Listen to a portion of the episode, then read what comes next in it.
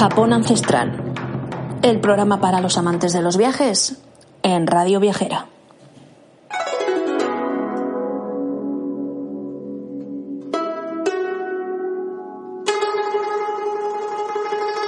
Queridos compañeros de viaje, bienvenidos una semana más a Japón Ancestral, programa dedicado a este legendario y antiquísimo país que es Japón.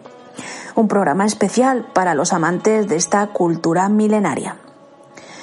Al micro, como cada semana, María José, de Viajes Caledonian y Caledonian Tours.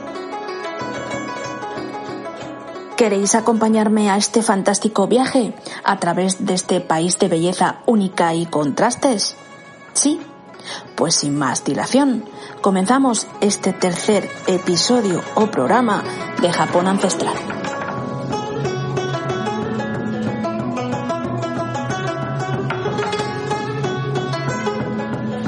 Hoy en nuestra sección de lugares y monumentos os hablaré del santuario de Itsukushima. Visita obligada si pasáis por la famosa isla de Miyajima. Pues bien, este santuario tiene una historia preciosa para mí.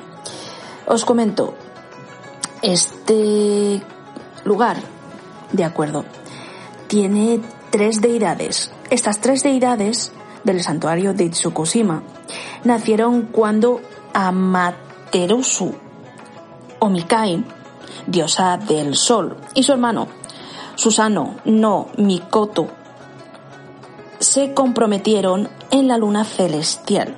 En este caso, usando una joya y una espada.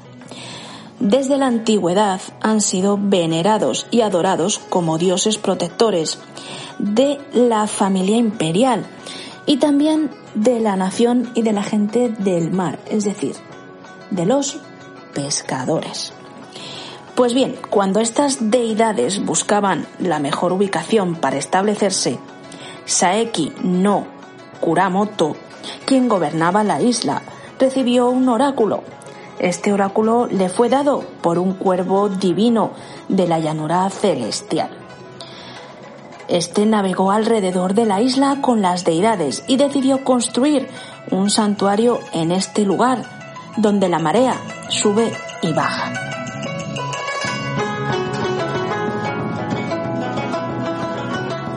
Según un registro antiguo, esto tuvo lugar en el 593, el año en el que la emperatriz Suiko ascendió al trono.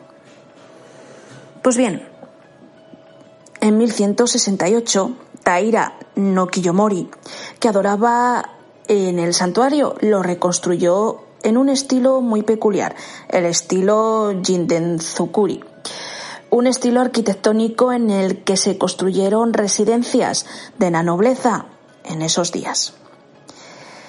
Existen muchos santuarios sintoístas en Japón, pero el santuario en este caso, Isukushima, es universalmente conocido como uno de los más bellos y bien conservados, y constituye el mejor ejemplo de arquitectura tradicional y valiosísima técnica artística integrado en un paisaje natural extraordinario.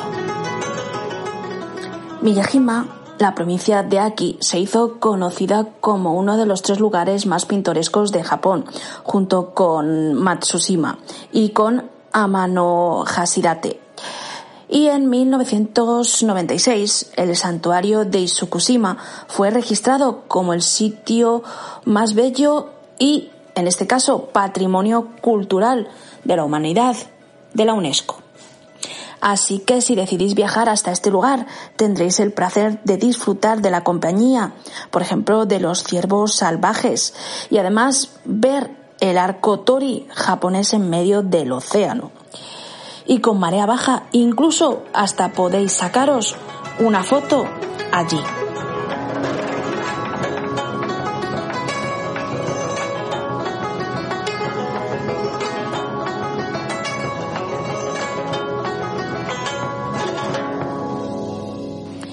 ¿Qué os ha parecido este lugar fantástico, verdad? Pues bien, después de hablaros de este lugar, pasamos, si os parece, a nuestra sección de inventos japoneses. Hoy os traigo el Wallman. En 1979 fue el año del Wallman. El juego de Sony cambió el dispositivo móvil de escucha de música. Era el iPod de los 80 y convirtió la música en una experiencia auditiva privada. ¿Cuántos de vosotros habéis utilizado este dispositivo para escuchar música? Pues bien, el Wallman es un dispositivo reproductor que reproduce un audio cassette y que funciona con baterías. Algunos modelos cuentan con radio AM-FM y esto permite al usuario escuchar música a través de auriculares mientras camina, corre o se relaja. Este dispositivo cuenta con un clip de cinturón y una correa de hombro o una correa de hombro, dependiendo de cuál, puede ser los dos o uno. Así que el usuario puede llevar este dispositivo sujeto al cinturón o bien llevarlo en su hombro. El primero, como ya os he indicado, se comercializó por Sonic en 1979 y creado por Akio Morita. También por, en este caso, eh, Masaru Ibuka, que fue el cofundador de Sonic, y por Kozo Osone. Y se hizo popular y ampliamente imitado en el 1980. En el lenguaje diario, Wallman se convirtió en un término genérico. Esto significa que se refería a cualquier estéreo personal, sin importar el productor o la marca. El éxito que tuvieron los Wallman contribuyó a que los cassettes de cinta superaran en este caso a los discos de vinilo en venta por primera vez en 1983. La introducción del Wallman coincidió con la moda aeróbica de 1980 y esto hizo que se pusiera muy de moda escuchar música durante entrenamientos de aeróbic.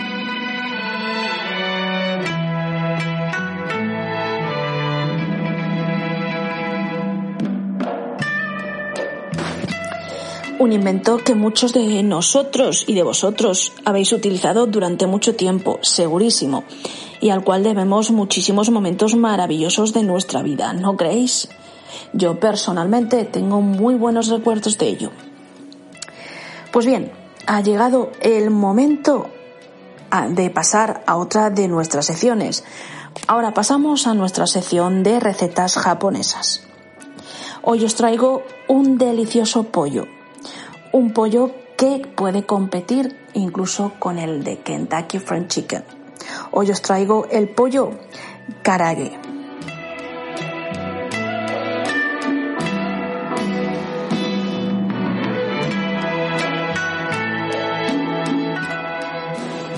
El pollo karage es de las mayores delicias que podéis esperar de la cocina japonesa. En cada lugar de Japón se pueden encontrar de manera diferente eh, muchísimas recetas y formas de prepararlo y con una infinidad de sabores. Y sin duda alguna el pollo frito japonés, como se ha indicado, es la mayor competencia que puede tener la cadena de restaurantes eh, Kentucky Fried Chicken. Y necesitaréis ahora los ingredientes que voy a indicar para realizarlo. 8 muslos de pollo deshuesados, se puede cocinar bien con piel o sin piel, todo depende de lo que os guste más. También necesitaréis aceite vegetal para freír, 90 gramos de harina de maíz o de harina karage para el rebozado y también una mezcla de lechugas para la guarnición. Para el marinado o marinaje necesitaréis el, en este caso un ajo, 50 gramos de jengibre fresco, 60 mililitros de sake o vino blanco seco y 60 mililitros de salsa de soja. Comenzamos con la preparación. Rayamos el ajo y el jengibre y los exprimimos en un cuenco para extraer todo el jugo posible. Después añadimos el sake o vino blanco y la salsa de soja y ya tenemos el marinado o marinaje. Después cortaremos cada muslo de pollo en unos cuatro trozos y lo metemos en la salsa para marinarlo. Después lo dejamos reposar para que coja bien este sabor durante unos 30 minutos. Calentaremos después el aceite en una sartén o cacerola a unos 170 grados centígrados. Sacaremos el pollo de la salsa del marinado y lo secaremos un poquito con un papel de cocina. Una vez calentado el aceite, espolvorearemos en el pollo la harina hasta que quede cubierto con una fina capa para el rebozado. Después sumergiremos el pollo despacio en el aceite caliente. Pues bien, para mantenerlo caliente tendremos que freír unos pocos trozos a la vez porque si no se nos va a enfriar. ¿De acuerdo? y dejaremos freír estos trozos durante unos 4 o 5 minutos hasta que quede dorado y crujiente y cocido por dentro, por supuesto. Si queréis podéis cortar algunos trocitos de pollo por la mitad para aseguraros de que esté bien hecho. Después de freírlos todos, los depositaremos en un papel de cocina para quitar toda la grasa que sobra. Y lo serviremos caliente o bien frío, depende de cómo os guste más, acompañado de una ensalada de lechugas varias. Como opcional, Podéis también condimentarlo con mayonesa. ¿Qué os parece? Una deliciosa receta, ¿verdad? Pues es una deliciosa receta que estoy segura que os encantará, así que animaros a cocinar este pollo y contarnos cómo os ha quedado y si os gusta a través de nuestro correo electrónico info caledoniantor.com. Ahora, si os parece, pasamos a nuestra sección de curiosidades japonesas.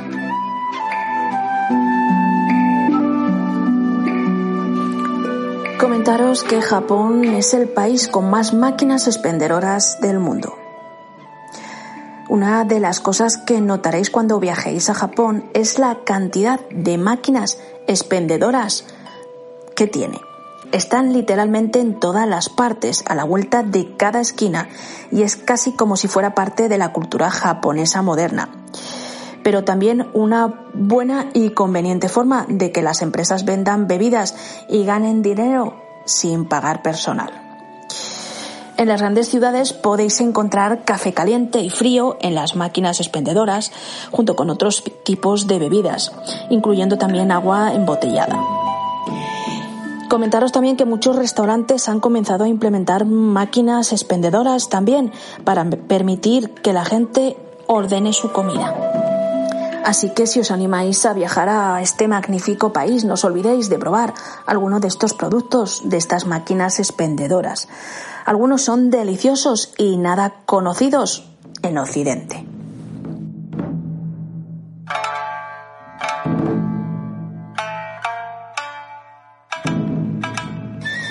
Y ahora, por último, y antes de finalizar este tercer programa, pasamos a nuestra sección de manga y anime.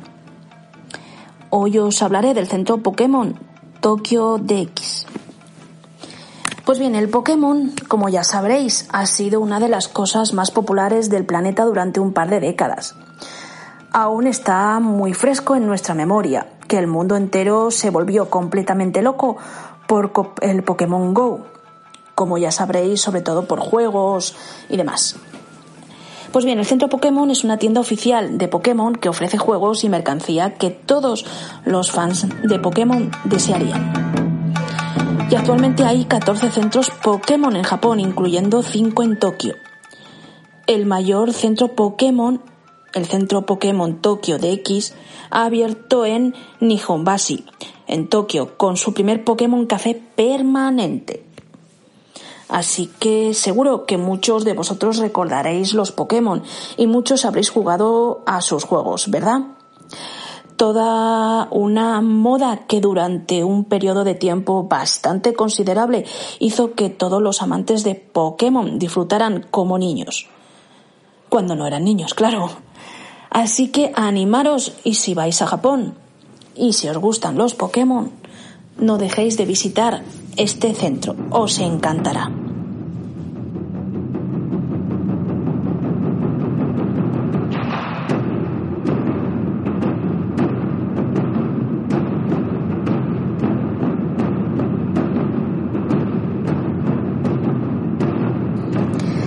Queridos oyentes, ya hemos finalizado este tercer programa de Japón Ancestral, no sin antes recordaros de nuevo nuestra dirección web, que es www.viajescaledonian.com, por si deseáis viajar con nosotros y de nuevo daros las gracias por vuestra compañía una semana más.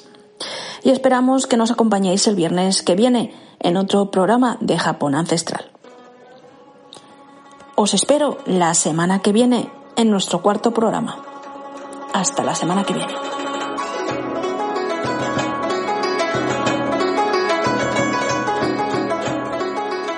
Suscríbete a nuestros programas y a nuestra newsletter semanal para que te llegue un aviso cuando suene tu programa favorito.